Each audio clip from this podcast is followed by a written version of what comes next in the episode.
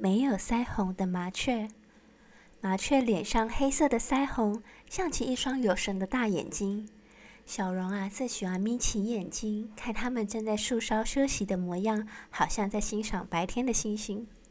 他想在放学的路上，看着麻雀宝宝跟在鸟妈妈身后，一步一步慢慢学飞，看得他好心急。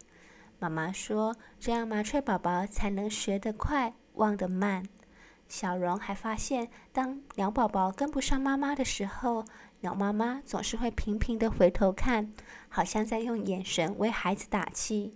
看到这一幕，小荣牵着妈妈的手更紧了些。脸上的笑容好甜。山上来了一群麻雀，它们总像风一样压低了芦苇。小荣觉得好奇怪，咦，怎么会有麻雀这么糊涂，忘了涂腮红就出门了？它们叫做山麻雀，在台湾可是保育类一级濒临绝种的野生动物，全台数量很可能剩下不到五百只。小荣的眼睛真锐利，可以发现它们小巧的踪影。听到爱赏鸟的爸爸这么回答，让人好心急。他们有什么不一样？难道有涂腮红比较没有美丽，没有化妆就没有那么漂亮吗？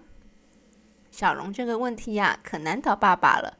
因为就连专家都不能确定山麻雀和麻雀的不同，只知道它们的个性有些不一样。山麻雀喜欢人少的地方。麻雀喜欢人多带来的热闹，还有不会挖洞的它们，总是借住在五色鸟与小啄木鸟的旧家，不然就是住在电线杆孔。总之啊，哪里有合适的洞穴，那里就会成为他们的家。爸爸这番话逗得小荣咯咯笑。怎么会天底下有小鸟不会挖洞，还总是得借住别人的家啊？要是找不到适合的家，那该怎么办呢？小荣有次打破砂锅问到底的个性。却不是每回都能得到满意的答案。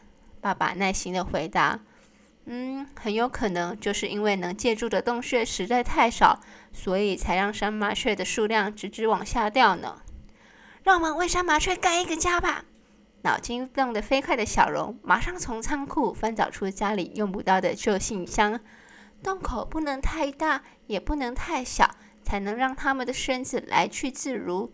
底部还得要干燥，可以排水，才称得上是舒适的家。这个春天，小荣总是搓着脸颊，期待信箱里传来叽叽喳喳的鸟鸣声。他相信那会是山麻雀一家最美的来信。